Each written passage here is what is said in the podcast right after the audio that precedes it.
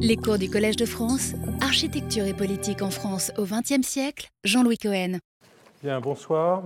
Merci à toutes et à tous de revenir pour cette cinquième et dernière saison de l'architecture au Collège de France. Je ne sais pas si ça continuera. Euh, en tout cas, je voulais cette année euh, proposer un cycle. Je propose un cycle euh, sur les rapports de l'architecture et de la politique, vus de manière assez large, comme vous allez le voir. Euh, et je commence par une notation autobiographique et commémorative. Pour ma génération venue à l'architecture dans la seconde moitié des années 60, au milieu de la, après la guerre d'Algérie, au milieu de la guerre américaine au Vietnam, et dans une Europe qui était en prise avec de forts mouvements sociaux, il n'y avait strictement aucun doute sur le fait que, tout comme l'urbanisme, vous voyez ici, l'architecture était un acte politique, aucun doute. Euh, et il est, tentant, à ce propos, en revenant sur les expériences de ma génération, euh, de paraphraser l'interrogation sur laquelle Le Corbusier euh, concluait, comme vous le voyez ici, au stylo sur son dactylogramme de Vers une architecture, son manifeste, avec cette question rhétorique, architecture ou révolution, euh, à laquelle il répondait, donc, comme vous le voyez ici, on peut éviter la révolution. Euh, je dirais que pour une partie de mes contemporains, la réponse était strictement opposée. Nous étions déterminés à éviter l'architecture par toutes sortes de moyens, en nous engageant directement dans la politique ou en la réduisant à un débat d'idées. Beaucoup d'architectes devinrent militants et certains devinrent des élus locaux, voire nationaux. Euh, s'il est parfaitement compréhensible dans sa conjoncture historique qui était euh, ce qu'on peut dénommer la crise fatale de ce qu'il est convenu d'appeler le mouvement moderne, ce jeu à somme nulle, l'architecture excluant la politique et inversement, mérite d'être évalué rétrospectivement. C'est à cela que sert l'histoire, à faire des révisions. L'intervention des architectes dans la sphère politique a conduit à une certaine spatialisation du discours et des programmes, notamment pour la gauche euh, et la gauche radicale, euh, qui a cessé euh, en France, en particulier dans les années 70, de considérer que la transformation des villes devait être reportée au lendemain d'une hypothétique révolution. Dans le même temps, les programmes des social-démocraties européennes, et notamment de celles qui arrivaient au pouvoir après la fin des dictatures de Franco et de Salazar ont permis à des architectes ne renonçant pas aux recherches formelles de réaliser des œuvres marquantes. J'ai à l'esprit, par exemple, la politique des espaces publics de Barcelone, avant que l'Espagne se mette à construire, euh, ce sont des jardins qui s'y sont faits, et les opérations de logement du SAL euh, à Porto, celle de Cisa et d'autres dans le, dans le pays à, quelques 40 années de distance et 50 ans après mai-juin 68, mai et juin, j'insiste, mai et juin 68, j'aimerais revenir sur ces épisodes en les plaçant dans une réflexion d'ensemble sur la matrice des relations établies depuis le début du XXe siècle entre le champ de l'architecture et celui de la politique ou du politique. Euh, ici, je citerai Jacques Rancière, qui écrit Parler du politique et non de la politique, c'est indiquer qu'on parle des principes de la loi, du pouvoir et de la communauté, et non de la cuisine gouvernementale. Fin de citation. Je suis personnellement réservé sur cette notion de cuisine gouvernementale, dans laquelle je sens des relents euh, antiparlementaires qui ne me plaisent pas beaucoup. Mais ce n'est pas le lieu d'en parler. Euh, précisément, que ce soit dans la perception courante ou dans beaucoup de récits historiques, la relation entre architecture et politique a trop souvent été réduite à la rencontre entre les gouvernants, les grands cuisiniers, si vous voulez, euh, les chefs cuisiniers et les professionnels, surtout dans le contexte des dictatures. Euh, le sens commun euh, n'a retenu que l'admiration réciproque, dans une sorte de narcissisme croisé d'Adolf Hitler et Albert Speer, j'allais presque dire Adolf Speer et Albert Hitler, tel que la transpose le plan de Speer pour le Nouveau Berlin, ou l'intervention directe démontrée par les archives de Joseph Staline dans l'élaboration du palais des soviets de Boris Yofan à Moscou. Et certains cherchent à tout prix à projeter cette figure sur d'autres architectes lorsqu'ils tentent de faire de Le Corbusier un complice objectif des nazis, grâce à la, au travers de la, tendance, de la lecture tendancieuse d'un membre de phrase ou de l'extrapolation de ces relations à la fois naïves et troublantes avec le régime de Vichy. Le lien direct entre l'architecte et le dirigeant politique, qu'il soit empereur, pape, chancelier ou secrétaire général, euh, n'a rien d'un phénomène nouveau. Avant Speer, Ioffan ou Piacentini dans l'Italie mussolinienne, de telles rencontres avaient jalonné la période moderne. J'ai à l'esprit évidemment les entreprises romaines de Michel-Ange pour le pape Jules II et ses successeurs, celles de, de Mansart pour Louis XIV, celle de Garnier que l'on voit ici faire visiter l'opéra à Napoléon dans cette épouvantable croûte euh, venant des collections municipales. Euh, avec les formes plus démocratiques des concours, cette figure est au fond celle qui a inspiré un président comme François Mitterrand dans les années 80, tant il s'est attaché à créer un rapport personnel, il aimait beaucoup déjeuner avec Dominique Perrault, avec certains architectes des grands travaux parisiens. En dépit de l'intense production historique intervenue au cours des dernières décennies et dont dresser le bilan exhaustif serait une entreprise euh, totalement surhumaine, l'identification simpliste des formes architecturales continue malheureusement à être la règle. Les termes convenus et réducteurs d'architecture dite fasciste, dite nazie ou dite stalinienne restent courants.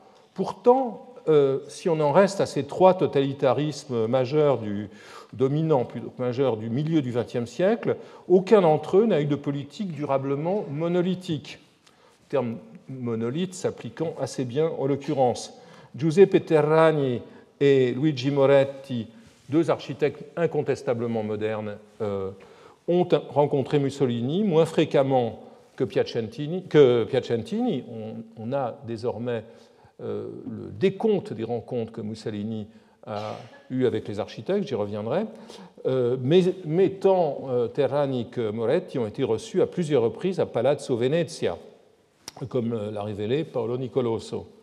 Euh, les recherches de Werner Duot ont montré depuis longtemps euh, que la reconstruction de l'Allemagne, euh, qui n'était pas un dîner de gala ni un pique-nique, mais un travail assez sérieux, tel que l'envisageait Speer à partir de 1943 dans ce qui s'appelait l'Arbeitsstab Wiederaufbau, le groupe de travail pour la reconstruction, cette reconstruction aurait été moderne. Tous les architectes qui sont autour de la table ici et qui travaillent au plan de l'Allemagne de l'après-guerre sont des modernes. Aucun d'entre eux n'appartient à la mouvance euh, esthétique de Speer. Quant à la Russie, elle a vu le constructivisme euh, se perpétuer sous certaines formes, sous certaines formes, en termes syntactiques ou en termes euh, lexicaux parfois, jusqu'à la fin des années 30, avant que la reconstruction de la Russie ne soit pensée à partir de modèles américains, comme je l'avais relaté ici même en 2015. Alors, en construisant le propos de ce cours, j'ai envisagé plusieurs structures possibles pour former un cadre interprétatif d'ensemble des usages réciproques, j'insiste sur le réciproque et j'y reviendrai, que les politiques font des architectes et les seconds des premiers, euh, il me semblait banal de proposer un catalogue des régimes et de leurs investissements architecturaux passant de pays en pays et d'un moment historique à un autre, d'un chronotope architecturo-politique à un autre. Dans une approche topique, et je vous euh, raconte donc tout ce que je ne ferai pas, ce qui est une très mauvaise démarche évidemment, dans une approche topique, j'aurais pu me focaliser sur les systèmes de lieux. Je me serais ainsi arrêté sur les centres des villes et les espaces utilisés pour les parades, très important pour les, les régimes, même les régimes démocratiques où elles sont spontanées ou censées l'être, les démonstrations, les révoltes ou simplement la conversation civique. Je me serais arrêté sur les frontières, les remparts, les coupures et les limites et leur franchissement avec les portes de tout ordre. Je me serais arrêté sur les infrastructures et le paysage de la technique, des ponts aux autoroutes, sur les infrastructures sociales que sont les bureaux, les habitations, les équipements collectifs, ou encore sur les tentatives euh, répétées pour maîtriser la nature ou la contenir dans des parcs. En définitive, euh, j'ai pris un autre parti, je me suis résolu à me centrer sur des questions hétérogènes et dont le croisement fera sens, j'ose l'espérer, en tout cas pour euh, cinq de ces huit leçons. Dans un premier temps, je m'attacherai aujourd'hui à observer comment le pouvoir exercé par les architectes a pu être aussi déterminant que les stratégies architecturales des pouvoirs. Puis j'explorerai quatre enjeux distincts au travers desquels le grain fin de ces relations est, perceptible, sinon mesurable, en m'arrêtant sur les discours, mais en conservant à l'esprit les projets, les plans et les édifices. Représenter les temps nouveaux est ainsi, donc deuxième cours, l'une des obsessions des régimes entendant construire leur légitimité en célébrant par des édifices inscrits dans une durée imaginée la rupture que provoque leur avènement souvent violent, ou en commémorant cette rupture, anniversaire des prises de pouvoir, c'est un classique des régimes euh, autoritaires. Parallèlement, une certaine expérience de la durée est aussi fondatrice de projets. Lorsqu'il s'agit d'effacer les, effets du vandalisme révolutionnaire ou des destructions des guerres, euh, pour retrouver un état antérieur ou pour souligner la continuité, ce sera le troisième cours, entre un âge d'or révolu dont on se réclame et la contemporanéité.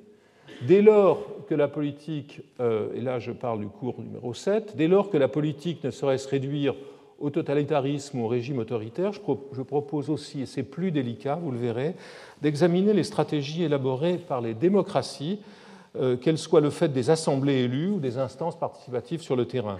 Stratégies qui ne sont pas euh, non plus qui ne sont pas exemptes de rituels ou de cérémoniaux. Dans ce registre, des assimilations schématiques ont été aussi avancées.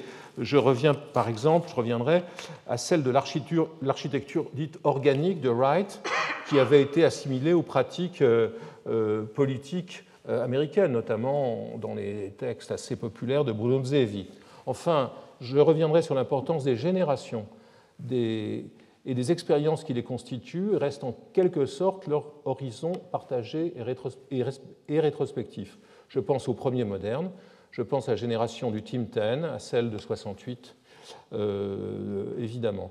Recoupant ces plans d'analyse, et ce seront les cours euh, du milieu, 4, 5 et 6, je proposerai d'analyser dans une relative longue durée les rapports entre architecture et politique en Allemagne et en Italie, sans en rester au régime totalitaire, et inévitablement la trajectoire ondulante de Le Corbusier, qui était le grand, absent de ces cours pendant euh, quatre ans jusqu'à présent. J'en ai fort peu parlé. Une réflexion liminaire, cependant, avant d'aborder cette question du pouvoir des architectes. L'espace dans lequel se rencontre l'architecture, entendue à la fois comme champ professionnel aboutissant à la production de biens matériels, donc un champ professionnel, et comme composante de la culture d'une part, et le politique, cet, espace n'est ni homogène ni, isotrope. Il est structuré par les entreprises selon les cas conflictuels ou convergentes de nombreux agents. De ce point de vue, euh, ce qui m'intéresse beaucoup dans le propos de Foucault, c'est son projet, le projet qu'il esquissait dans Surveiller et punir en 1975 d'une microphysique du pouvoir microphysique du pouvoir. Ce projet me semble toujours d'actualité.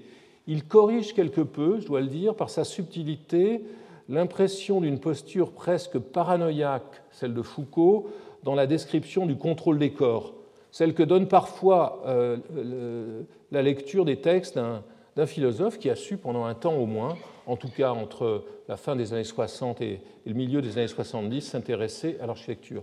S'intéresser, travailler sur elle et pas simplement se pencher, se pencher sur elle du haut d'un Olympe, Olympe euh, euh, philosophique. Pour Foucault, je cite, l'étude de cette microphysique suppose que le pouvoir qui s'y exerce ne soit pas conçu comme une propriété, mais comme une stratégie, que les effets de domination, euh, que ces effets de domination ne soient pas attribués à une appropriation, mais à des dispositions à des manœuvres, à des techniques, à des tactiques, à des fonctionnements, qu'on déchiffre en lui, donc le pouvoir, plutôt un réseau de relations toujours tendues, toujours en activité, plutôt qu'un privilège qu'on pourrait détenir, qu'on lui donne pour modèle la bataille perpétuelle plutôt que le contrat qui opère une cession ou la conquête qui s'empare d'un domaine. Fin de citation. Donc une vision dynamique, dialectique euh, d'un pouvoir et, des réactions qu'il suscite.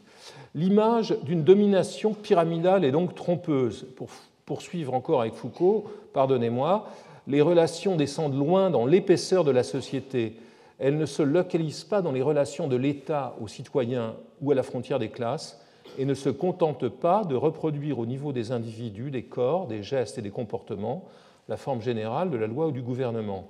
Surtout, et c'est là que l'architecture intervient, ces, relations ne sont pas univoques, elles définissent des points innombrables d'affrontement, des foyers d'instabilité, parfois transposés dans, la bâtisse, dont chacun comporte ces risques de conflit, de lutte et d'inversion au moins transitoires des rapports de force, euh, des hétérotopies qui sont, j'ajoute, qui seraient plutôt des, hétérotopies de résistance, comme les, les Höfe, les ensembles d'habitation de, de Vienne dans les années 20 par exemple. Il est éclairant de, confronter cette vision complexe et subtile à la violente diatribe de bataille contre ce qu'il appelle la chiurme architecturale. Euh, ce euh, texte qui me surprendra toujours de la part d'un esprit aussi remarquable. En 1930, euh, l'auteur de La part maudite écrivait Les grands monuments s'élèvent comme des digues opposant la logique de la majesté et de l'autorité à tous les éléments troubles c'est sous la forme des cathédrales et des palais que l'Église ou l'État s'adresse et impose silence aux multitudes. Il est évident en effet que les monuments inspirent la sagesse sociale et souvent même une véritable crainte. La prise de la Bastille est symbolique de cet état de choses. Il est difficile d'expliquer ce mouvement de foule autrement que par l'animosité du peuple contre les monuments qui sont ses véritables maîtres. Totalement d'accord avec cela. Euh, ce qui me pose problème, c'est l'assimilation de l'architecture comme discipline, réduite à sa seule dimension monumentale, à l'exercice du pouvoir des appareils euh, coercitifs. C'est une vision unilatérale de ce qu'est la politique. L'architecture n'échappe assurément pas à ces configurations et se produit, euh, je le répète peut-être de manière un peu abstraite, dans l'interaction de réseaux instables de relations, où les pressions venues d'en haut et celles venues d'en bas les attentes de groupes sociaux engagés dans des alliances et des conflits et les effets horizontaux, d'une certaine manière, du, marché se conjuguent. C'est dans les compétences, très important et c'est ce qu'on verra, dans les compétences disponibles à un moment donné que les politiques recrutent leurs architectes. Symétriquement, euh, c'est auprès des pouvoirs en place que ces derniers, les architectes, cherchent à un moment donné l'occasion du passage à l'acte. Ici, les analyses de Bruno Latour portant sur d'autres périodes viennent à l'esprit, notamment lorsqu'il montre que le pouvoir est moins une question de statut, écrit-il, qu'une question d'action. Les deux sphères du pouvoir et de l'architecture se sont profondément transformées depuis la révolution industrielle, c'est une évidence, et l'apparition des États-nations modernes. Les guerres mondiales, les révolutions, le colonialisme, puis sa dissolution et son prolongement sous d'autres formes néocoloniales, globalisées, ont façonné un monde différent dans lequel de nouveaux centres de production et de décision sont apparus pendant que les précédents entraient dans une crise parfois fatale. Parallèlement, l'architecture a été profondément transformée dans ses programmes, avec l'apparition des aéroports, des centres commerciaux, voici l'un des premiers, la prolifération des immeubles en hauteur et des logements de divers types. Dans ces techniques, avec la diffusion des matériaux et de méthodes de construction inédits, et dans son esthétique, avec l'émergence, puis l'éclipse temporaire, de la, très temporaire de la modernité, et la résistance des traditionnalismes. Dans la plupart des récits qui ont rendu compte de ces développements, les relations entre euh, euh langages architecturaux et régimes politiques ont été caricaturées. Selon une cartographie dont un exemple éloquent est donné par Bruno Zevi dans sa Storia dell'architettura moderna de 1950, un livre qui n'est euh, traduit dans aucune langue à part l'espagnol d'ailleurs, les totalitarismes allemands, italiens et russes auraient utilisé les langages conservateurs, tandis que les régimes démocratiques auraient encouragé les langages modernes. C'est l'explication canonique, bien que Zevi soit plus fin que cela. Il faut euh, lui donner crédit de sa subtilité. Cette analyse dans l'ensemble schématique porte notamment sur les découpages temporels appliqués à l'architecture sur laquelle ont été plaqués par beaucoup de mes collègues, parfois moi-même, euh, je dois le dire, ceux correspondant aux principales ruptures dans l'ordre de la politique et non ceux correspondant au seuil dans la transformation des discours et des formes. Ainsi, l'architecture allemande a-t-elle été scandée par les années 1918, la fin de l'empire des Hohenzollern et l'instauration de la République de Weimar, 1819, et 33, l'arrivée au pouvoir des nazis, puis 45, la chute de ceux-ci. Euh, quant à l'architecture russe, elle a été rythmée par les années 1917, deux révolutions, février et d'octobre, 1932, la consolidation du pouvoir de Staline dans le champ culturel, et 1953, la mort de l'architecte du communisme, c'est ainsi qu'il se plaisait à se faire appeler, et le changement de cours politique qui en a résulté. Ces découpages qui sont efficaces en apparence mais trompeurs en substance, tant la fluidité euh, euh, compte autant que, que l'ajustement très précis de l'architecture à, la commande, pourraient être remplacés par un nouveau cadre d'interprétation qui conduirait à une cartographie alternative des intersections entre la sphère politique et celle de l'architecture et celle de l'architecture moderne et contemporaine. Une méthode pour aboutir à cette cartographie pourrait consister à étudier les trajectoires parallèles, donc hypothèse ici, d'architectes engagés dans la conception de projets importants pour des dirigeants politiques ou des entrepreneurs, ce qui permettrait d'apprécier autrement les pressions exercées en quelque sorte d'en haut sur les experts, tout comme leur capacité à y résister ou à les subvertir et leur efficacité à obtenir le soutien de ces forces à leurs projets. J'y reviendrai tout à l'heure. Une telle analyse qui verrait les architectes être euh, façonner la demande, en quelque sorte anticiper euh, la demande euh, à distance, pourrait, une telle analyse pourrait avoir des effets utiles sur l'histoire des villes et de la culture, tout autant que sur celle de l'architecture, évidemment. Dans la production historique du, du siècle dernier, du XXe et des débuts du troisième millénaire, ainsi que je l'ai déjà dit, une grande attention a été attachée au projet aux édifices et aux compositions urbaines conçues sous les régimes totalitaires. Leur centrage obsessionnel, d'abord sur le centre, ce sont souvent des projets centrés ou axés, sur les précédents historiques, leur recherche d'une échelle gigantesque, les destructions infligées au tissu ancien des villes ont été soulignées. L'extension des stratégies élaborées dans le centre des empires euh, du centre des empires à leur périphérie, maintenant, a fait l'objet d'enquêtes très stimulantes. Je pense à tous les travaux récents euh, sur l'Europe de l'Est et même l'exportation des modèles de l'Europe de l'Est. Et des, interprétations comparables à celles faites sur la Russie, euh, l'Italie ou l'Allemagne ont été proposées de l'architecture des régimes de Ceausescu en Roumanie ou de celui de la famille Kim en Corée du Nord. On attend encore celle qui pourrait porter sur les dynasties post-soviétiques d'Azerbaïdjan ou d'Asie centrale, euh, qui intéressantes parce qu'elles utilisent euh, des architectes du Star System moderne au service. Mais les projets que fait Foster à Astana sont-ils comparables à ceux qu'il fait en Angleterre? On peut se poser la question en les regardant de près.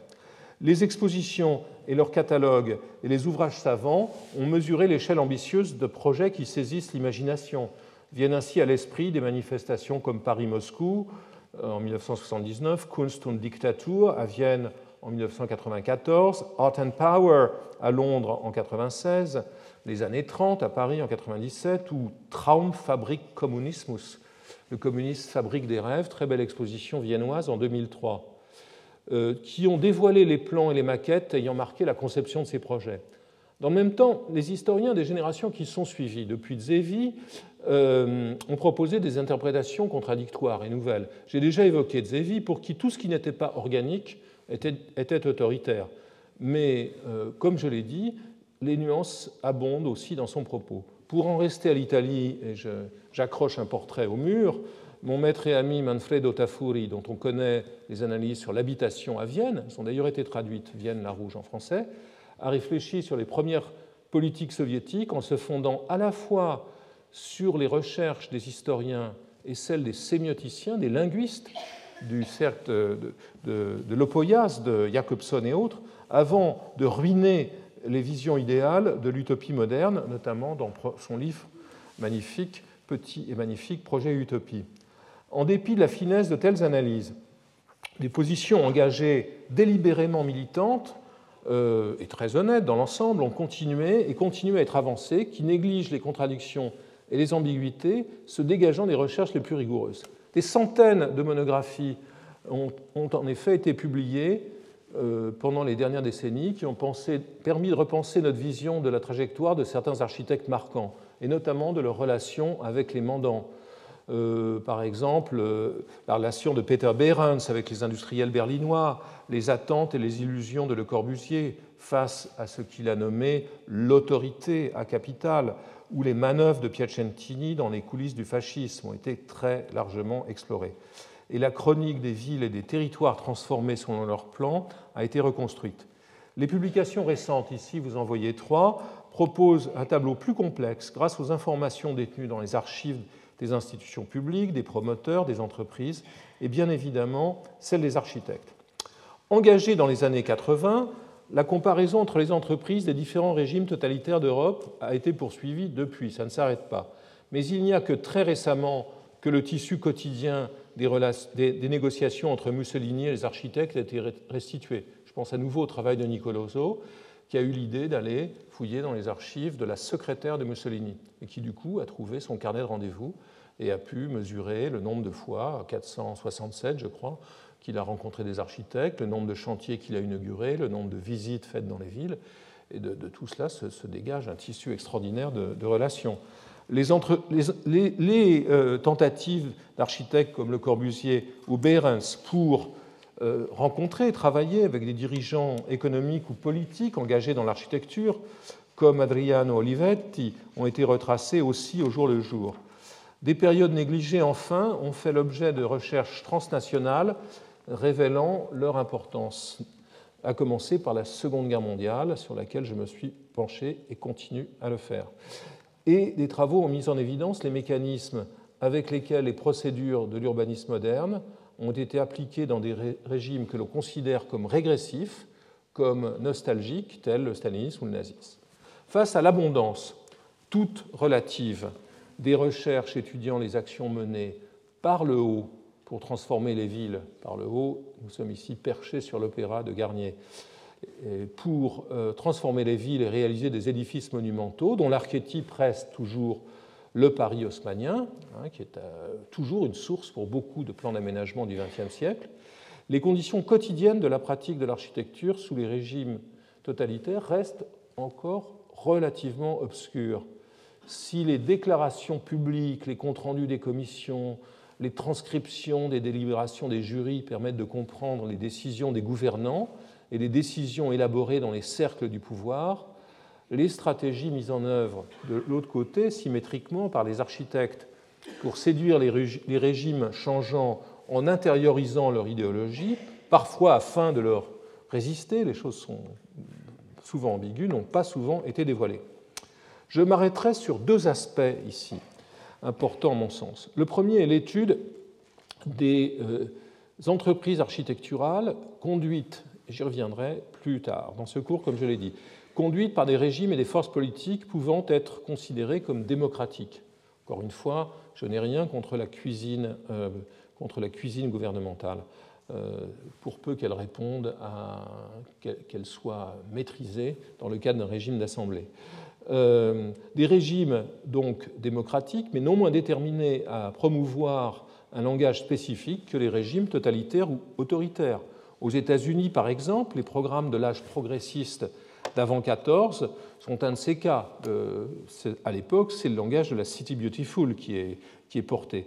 Mais ceux du New Deal de Roosevelt, euh, pendant lequel apparaissent les Greenbelt Cities de, euh, Henry Stein et autres, euh, les projets très nombreux entrepris dans le cadre de la Great Society de Lyndon Johnson dans les années 60 n'ont pas bénéficié de la même attention. Pourtant, euh, ils montreraient des ajustements extrêmement intéressants entre architecture innovante, émergente et politique. Des remarques similaires pourraient être faites sur les programmes engagés en France pendant les débuts de la Troisième République, de 1975 à 1914, Marie Châtelet a travaillé sur les programmes scolaires, mais elle est bien seule, euh, ou pendant les 30 glorieuses euh, des années 50 aux années 70, pendant lesquelles d'ailleurs certaines continuités avec le régime de Vichy sont démontrables. Les programmes lancés dans l'Allemagne fédérale des années 50 et 60, donc des programmes qui participaient d'une thérapie post-nazie, euh, qui tendaient explicitement à donner forme à la démocratie retrouvée par opposition à la fois au nazisme et au régime est-allemand, ont mis longtemps à être considérés. Ces programmes dont je parlerai, qui se sont placés à l'enseigne de la démocratie als Bauherr, la démocratie comme maître d'ouvrage. Quant à la Grande-Bretagne, où les gouvernements de l'entre-deux-guerres avaient privilégié un classicisme moderne parfois proche des démarches contemporaines en Italie, seules certaines collectivités locales travaillistes s'adressaient aux modernes euh, déclarés. Je pense euh, au borough de Finsbury à Londres. Les solutions pragmatiques des années 50, mises en pratique par des organismes de projet en Grande-Bretagne, ont façonné une identité très claire dont toutes les modalités d'apparition demandent encore à être explorées. Prises comme un ensemble, donc, paquet des démarches démocratiques, les réponses apportées aux commandes de ces régimes sont plus difficiles à interpréter, plus foisonnantes euh, déjà que celles données dans le contexte des totalitarismes.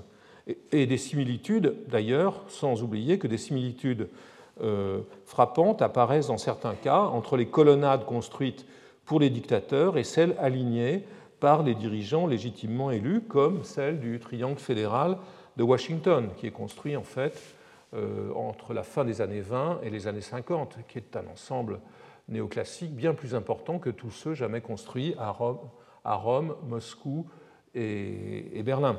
Une expression grandiloquente de la démocratie inspire aussi, inspire parfois les travaux conduits au nom de régimes que l'on peut considérer comme éclairés.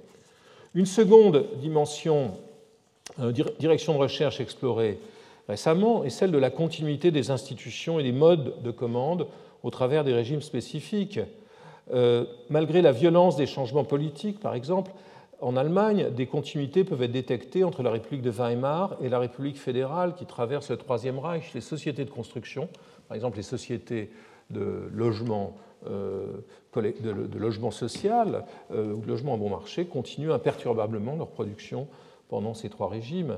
Euh, ces continuités sont aussi manifestes dans le travail d'architectes dont la production se poursuit pendant toute cette période, comme celle de l'agence berlinoise des frères Luckhart, euh, qui dessine cette étonnante cité universitaire pour Bratislava, capitale à l'époque d'un État fantoche euh, de Slovaquie, euh, vassal de l'Allemagne, qui seront tellement fiers de ce projet après la guerre qu'ils continueront à le publier en faisant une petite erreur de date, en indiquant qu'il était de 32 et pas de 42.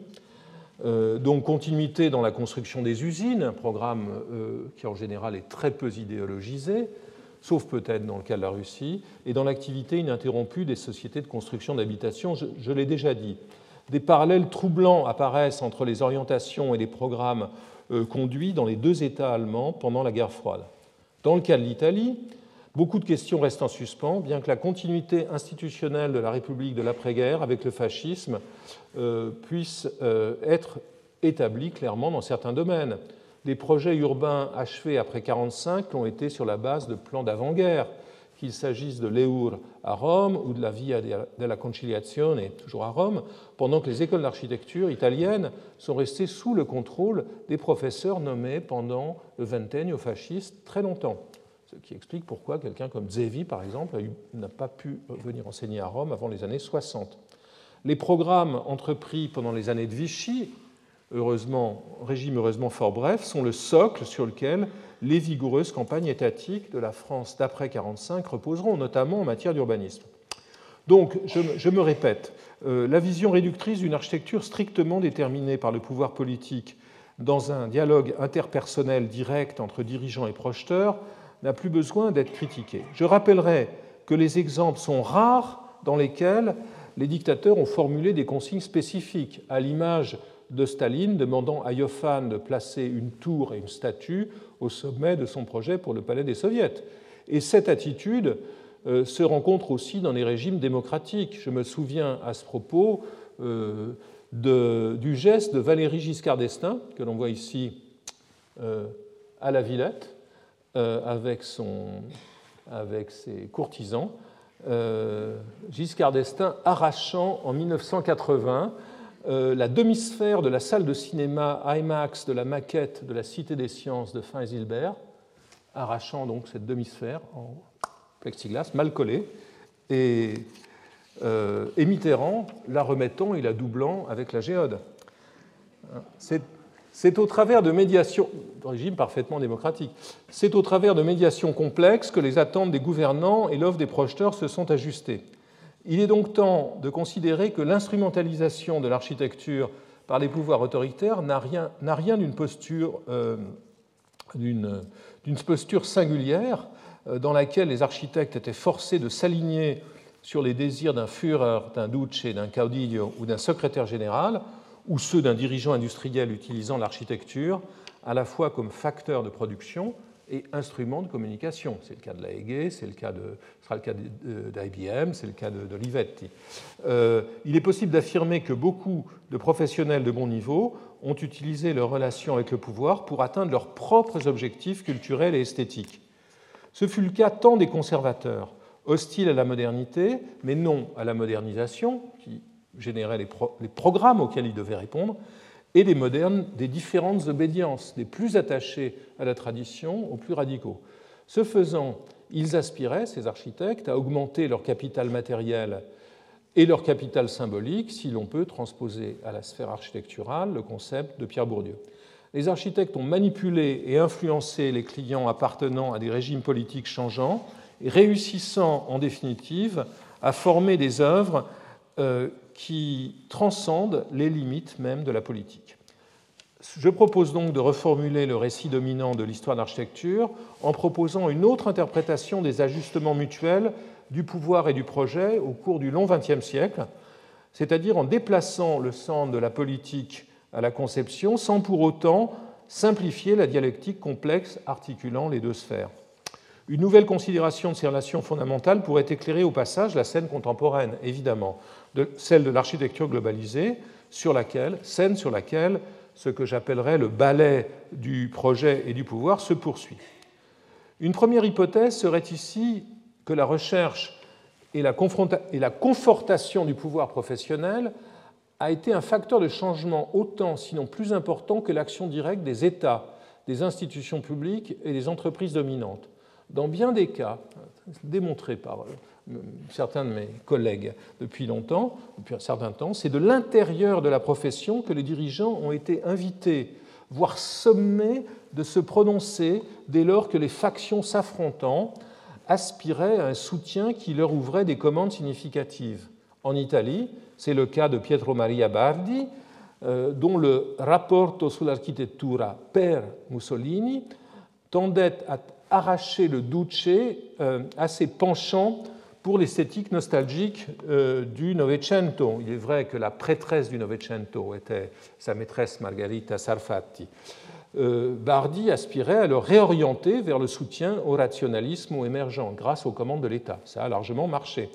Au même moment, il est possible d'affirmer que les dirigeants russes ne se sont pas hasardés à formuler des positions explicites sur l'architecture avant d'y avoir été invité par les jeunes diplômés se réclamant du courant prolétarien et opposés aux constructivistes dont ils enviaient les commandes. Donc ce sont les jeunes architectes dits prolétariens qui sont allés demander au Parti communiste, euh, au Parti bolchevique, d'avoir une position sur l'architecture. Ça n'avait jamais traversé l'esprit des dirigeants avant cette période, avant la fin des années 20. Euh, dans les premières années du nazisme, des forces contradictoires s'opposaient à l'intérieur même du parti les uns plaidant pour la poursuite des expériences du Neues euh, et les autres revendiquant une architecture enracinée dans le sol allemand. L'attitude ambiguë que Mies van der Rohe conserva pendant plusieurs années, en gros de 34 à 36 vis-à-vis du régime, et de 33 à 36, et que reflète bien sa correspondance, s'explique par l'attente qui était sienne de voir le premier groupe, le groupe des nazis modernes, triompher du second, les nazis euh, nostalgiques. Une autre hypothèse déjà esquissée porte sur le découpage temporel. En dépit de ce que la plupart des récits historiques affirment, les séquences du changement dans la culture architecturale ne coïncident que rarement avec les cycles politiques. En conséquence, euh, les développements intervenus depuis la fin du, XIXe siècle ne sauraient être segmentés euh, en période homogène qui ne serait définie que par des événements politiques et militaires. Je l'ai déjà dit. Euh, Piacentini a euh, engagé la destruction du Borgo, de la spina du, Borgo sous le fascisme et l'a achevé dans l'après-guerre sous la férule de la démocratie chrétienne, de la même manière que les premiers tracés haussmanniens étaient en fait décidés sous la monarchie de juillet, voire engagés. C'est assez banal euh, que de dire que les projets survivent à ceux qui les lancent.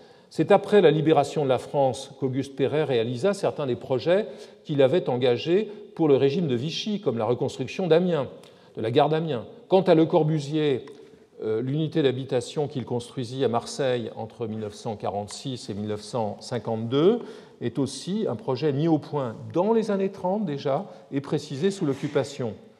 À Moscou, le dessin de couronner la ville avec un bâtiment dominant cristallisé sous Staline, si je puis dire, avec le vertigineux palais des soviets euh, de Yofan dans les années 30, avait eu un précédent avec le palais du travail mis au concours en 1923, encore du vivant de Lénine, et trouvera son ultime avatar grotesque avec le concours, certains projets, toujours Yofan, pour le concours organisé par Khrushchev pour le même programme. Dans l'âge de l'acier et du béton, le procès de construction est devenu incontestablement plus rapide que dans celui de la pierre et du bois, mais les plus ambitieuses des entreprises ont en général duré plus longtemps que les régimes qui les avaient lancés ou les mandats des élus qui les avaient lancés. Il faudra, on le sait, juste un exemple, pour euh, parler de cette euh, durée, euh, il faudra, on le sait, plus de 30 ans pour achever la reconstruction de Ground Zero à New York, toujours programmée pour 1932. Ma dernière hypothèse porte sur un enjeu plus large, à savoir l'ajustement entre la destination sociale et politique de l'architecture et les stratégies de projet. En contradiction avec l'assimilation mécanique de la modernité et de la démocratie, à la Zevi, euh, ou du conservatisme et du totalitarisme, euh, les travaux récents montrent que la modernisation s'est poursuivie euh, et voire progressé avec l'usage de langage conservateur, voire régressif. La syntaxe et le lexique nostalgique utilisé pour les édifices publics, les banques, mais aussi pour les programmes inédits comme les aéroports, ont permis à des types sans précédent d'être conçus dans les deux types de régimes architecturaux. Il n'y a que peu de cas dans lesquels les codes, esthétiques ont été aussi innovants que les activités abritées par les bâtiments, longtemps figés dans un vêtement conservateur.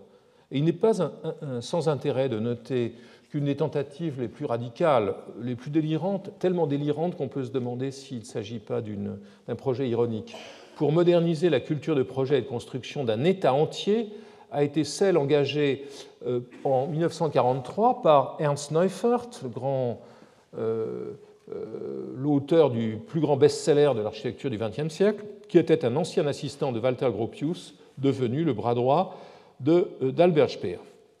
Plutôt, enfin, dernière partie de mon propos aujourd'hui, plutôt que de s'arrêter sur les régimes et leurs politiques, ne conviendrait-il pas donc, je l'ai déjà évoqué, d'observer les stratégies déployées par les architectes face à eux Plutôt que découper, pour paraphraser, pour plutôt citer Sacha Guitry, non pas contre eux, mais tout contre eux. Plutôt que découper le récit selon les seuils politiques et les changements de régime, je propose donc de reconstruire les trajectoires qui les ont transcendées. Un dispositif expérimental consisterait à recenser les activités d'architectes dont le parcours euh, euh, euh, s'est étiré, s'est déployé sur six, voire huit décennies au travers de situations politiques changeantes. L'engagement politique explicite des architectes est évidemment une donnée importante. Je pense au pacifisme de Frank Lloyd Wright à l'approche de la Seconde Guerre mondiale. Wright est très opposé à une guerre contre l'Allemagne et ses rapports euh, cordiaux avec Louis Mumford, par exemple, se dégradent euh, définitivement à ce moment-là. Euh, dans le même temps, Philip Johnson était franchement pro-nazi. Ici, une note de John Edgar Hoover du FBI sur ses, sur ses hobbies pro-hitlériens. Euh, je pense à l'affiliation communiste d'Oscar Niemeyer ou Villanova Artigas au Brésil. Je pense à l'engagement socialiste de Bruno Zevi ou Giuseppe Samona euh, en Italie et au zigzag euh, de Le Corbusier dont je parlerai. Mais la question est moins ici celle des positions idéologiques et des affiliations que celle des tentatives faites pour construire une œuvre dans un cadre déterminé par la politique.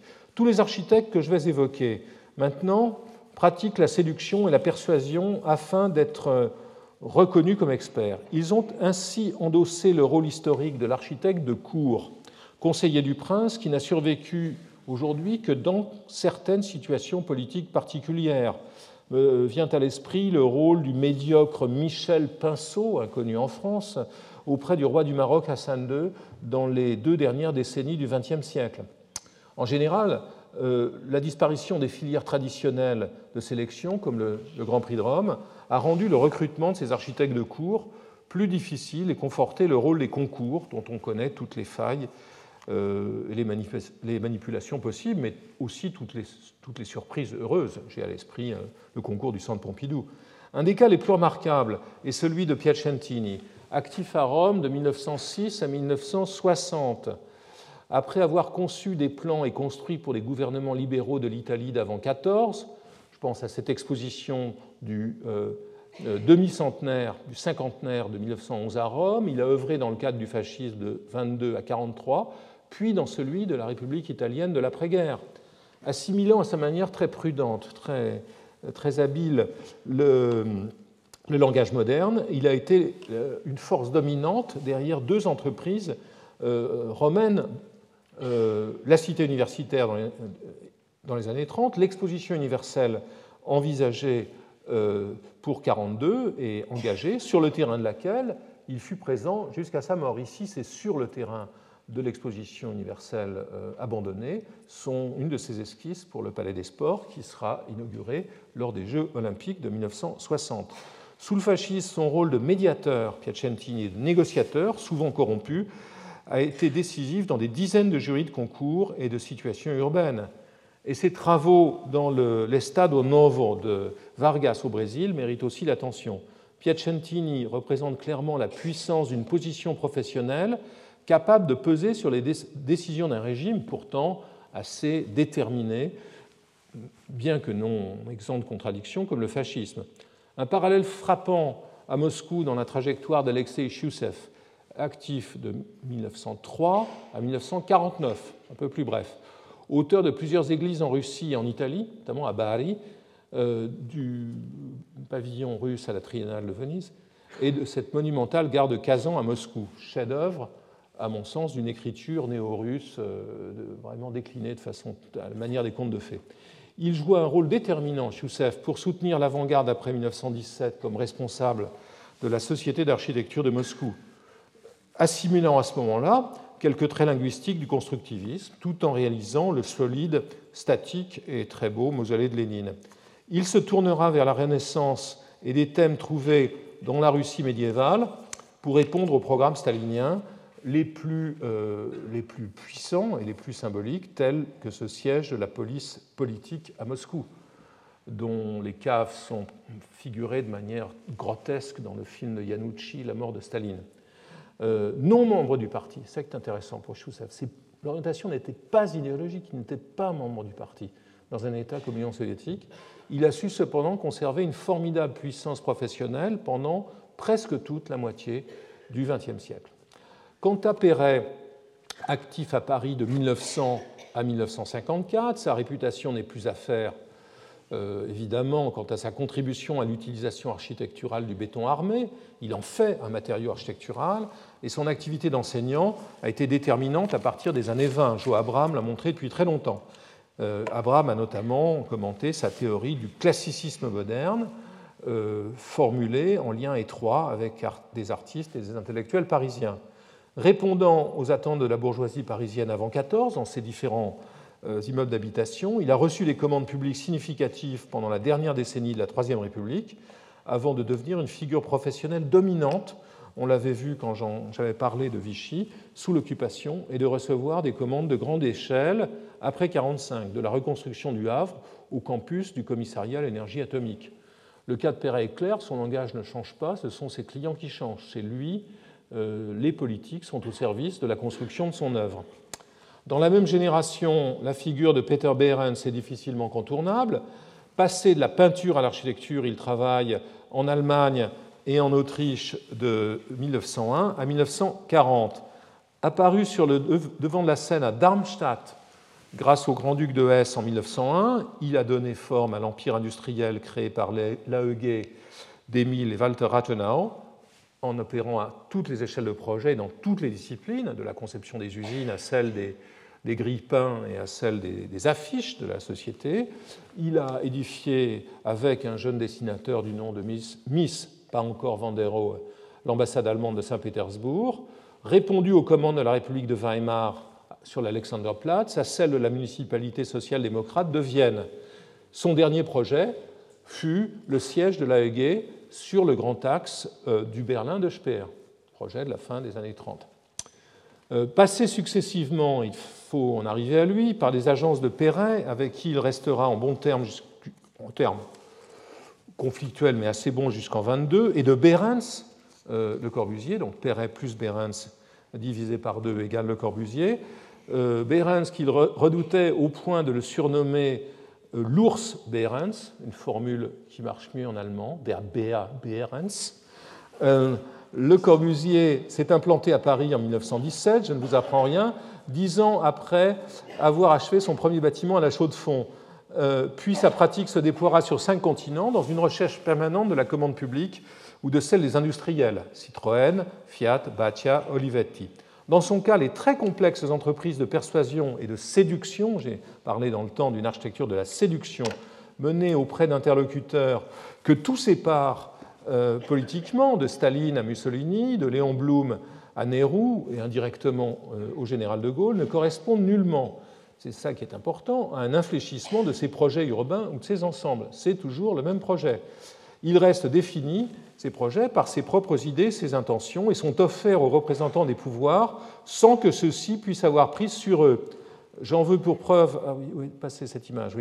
Euh, j'en veux pour preuve cette note portée sur l'esquisse de la page de titre de son livre de 1935, La ville radieuse, la ville radieuse ou le despote. Le despote, ça n'est pas un dictateur en particulier, c'est ce que, ce que l'on pourrait appeler le dictateur collectif ou le dictateur, euh, le dictateur euh, synthétique, c'est l'autorité.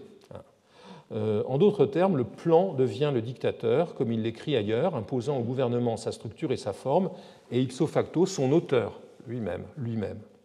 De son propre aveu, héritier infidèle de Le Corbusier, Oscar Niemeyer est, si je ne m'abuse, le premier architecte d'un pays anciennement colonisé à construire en Europe lorsqu'il réalise son immeuble à l'Interbau de Berlin en 1957. Au Brésil, où son rôle a été déterminant dans l'invention d'un moderne lyrique, il a successivement, c'est un héros national au Brésil évidemment, révolutionnaire, officiel, mais il a travaillé, il a mis au point sa poétique en répondant aux commandes de l'Estado Novo de Vargas, aux présidents démocratiques qui l'ont suivi, comme Kubitschek ou Goulart. Il a un temps tenter sa chance auprès du régime militaire issu du coup d'État de 64, avant de travailler au Liban, en Israël, en Algérie ou en Europe. Il ne parle plus aujourd'hui de ses projets, enfin il est mort, mais à la fin de sa vie, il effaçait complètement l'un de ses plus grands projets, qui, était, qui est toujours l'université de Haïfa, par exemple. Euh, puis il a apporté une contribution monumentale au Brésil post-dictatorial, euh, avec, par exemple, son mémorial de l'Amérique latine à, à São Paulo en 1987. Un dernier cas euh, mérite d'être évoqué, c'est le cas de, euh, Kenzo Tange, actif au Japon et au-delà de 1939 à 2005. Tange conçoit des bâtiments et des mémoriaux pour le régime militaire de Tojo au début des années 40, dont le principal est l'ensemble de 1900, ce plan de 42 pour un ensemble censé commémorer la Daitoa au pied du mont Fuji après la guerre, son centre euh, pour la paix d'Hiroshima marque le véritable début de l'après-guerre architecturale au Japon, qui le voit concevoir nombre de grands édifices publics. Avant, on le sait, qu'il devienne un architecte très euh, largement épanché internationalement, avec des commandes importantes en Yougoslavie, en Italie et dans l'Algérie postcoloniale, où il rencontre euh, Niemeyer. Politique architecturale algérienne est intéressante. Pas de Français, sauf des amis politiques, pas d'Américains, euh, des, anti des, des, architectes associés à, des, pays non considérés comme non impérialistes, euh, le Brésil et le Japon. Il serait tentant de ne voir qu'opportunisme ou cynisme dans la trame de tous ces épisodes, qui sont loin de porter sur les seuls édifices représentant le pouvoir, mais portent aussi sur ceux qui permettent son exercice concret au travers des infrastructures techniques ou sociales. En effet, les programmes des États modernes ne se résument pas au seul palais des assemblées, aux forteresses, aux opéras ou aux musées. Ils comprennent les hôpitaux, les prisons, les logements, les écoles, bref, tout ce qui constitue en quelque sorte ce que l'on peut appeler, je dirais, en développant un concept de Marx, le capital social fixe de la société, pour la production duquel des appareils spécialisés décentralisés ont été mis en place. Si l'on en reste à la vision tendant presque au paranoïaque, je me répète, de bataille, ou dans celle quelque peu obsolète de Louis, Althusser et de ses appareils idéologiques d'État, l'architecture en tant que pratique serait complice des pouvoirs, n'étant capable que de signifier la répression ou la modernisation autoritaire. Pourtant, le simple exemple de l'Église catholique au XXe siècle montre bien la complexité de ces processus. Les dominicains, tels que les pères couturiers Régamet, fondateurs du mouvement pour l'art sacré et de la revue homonyme, avaient une sensibilité à la fois moderne et quelque peu cistercienne. Ils ont prêché pour une architecture quotidienne, modeste, refusant les effets monumentaux.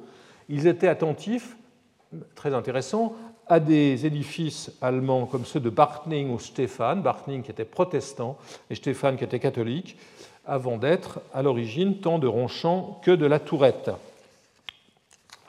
Je conclurai mon propos d'aujourd'hui avec une question au fond très rhétorique. En opposition aux propos de Bataille et à ceux de quelques anthropologues contemporains, l'architecture peut-elle jouer un rôle émancipateur ou est-elle condamnée à être le vecteur des seules politiques répressives. Euh, je relisais Henri Lefebvre, euh, Le droit à la ville et la révolution urbaine. Henri Lefebvre qui, à un moment donné, réfléchit, je crois que c'est dans aucun de ses livres, mais plutôt dans La Somme et le reste, qui est le livre publié à la fin des années 50, avec lequel il prend ses distances avec le, stalinisme. et Lefebvre dit qu'une critique de gauche ne peut pas être simplement négative, euh, négative et analytique, elle doit aussi être euh, positive et prospective. Donc qu'en est-il pour l'architecture et son rôle émancipateur? Une interrogation plus fine du politique, ce champ de la pensée philosophique jalonné en France par les travaux de Rancière, de Jean-Luc Nancy, de Philippe Lacoue-Labarthe et quelques autres, serait éclairante et j'essayerai très modestement d'y faire allusion ponctuellement dans les prochains cours. J'aurais aussi à faire travailler dans l'architecture la hum, différence que dénotent deux termes anglais, difficiles à traduire, celui plus général de politics et celui plus sectoriel de policies. Ces deux, ces deux dimensions qui sont également constitutives de la police comme entité civique et de la ville comme artefact. Il est révélateur à ce propos, et je voudrais terminer sur une note américaine, gréco-américaine, de traverser l'Atlantique et de prendre connaissance du plaidoyer que fit en 2013 Hillary Clinton, alors secrétaire d'État, l'infortunée Hillary Clinton, secrétaire d'État, dans une intervention au Conseil, au Council on Foreign Relations, Conseil pour les relations extérieures. Elle y parla en 2013 en faveur d'un ordre mondial décentralisé et pluriel par contraste avec l'ordre antérieur. Dans le premier, donc l'ordre euh, antérieur, les piliers étaient une poignée de grandes institutions et d'alliances dominées par les grandes puissances. Et cette structure, elle utilise le terme de structure, qui veut dire aussi le bâtiment euh, en anglais, cette structure assurait euh, une paix et une prospérité sans précédent. Mais le temps finit par détruire même les plus grands ouvrages. Et nous avons besoin d'une nouvelle architecture pour ce nouveau monde. En anglais, elle écrit More Frank Gehry than formal Greek, plus du Gehry que du grec antique. Entrant plus en détail dans la méthode de l'auteur du Guggenheim de Bilbao, elle poursuivait euh, une partie de ses œuvres peuvent sembler au premier regard euh, désordonnées, euh, comme si, elles, comme si elles étaient le produit du hasard. Mais en fait, elles sont hautement intentionnelles et sophistiquées. Là où, et ceci lit les deux images, là où auparavant quelques colonnes fortes pouvaient soutenir le poids du monde, aujourd'hui, il nous faut une conjugaison dynamique de matériaux et de structures. Fin de citation. Dans un retournement remarquable, tout se passe ici comme si une architecture des pouvoirs démocratiques était concevable, ou en tout cas était imaginable, dérivé d'une lecture par les politiques eux-mêmes, dans ce cas, des édifices et des projets. En tout cas, un certain pouvoir de l'architecture à former des métaphores utiles à l'action politique se fait jour euh, par ce propos sur lequel je vous laisserai ce soir. Merci. Retrouvez tous les contenus du Collège de France sur www.colège-2-france.fr.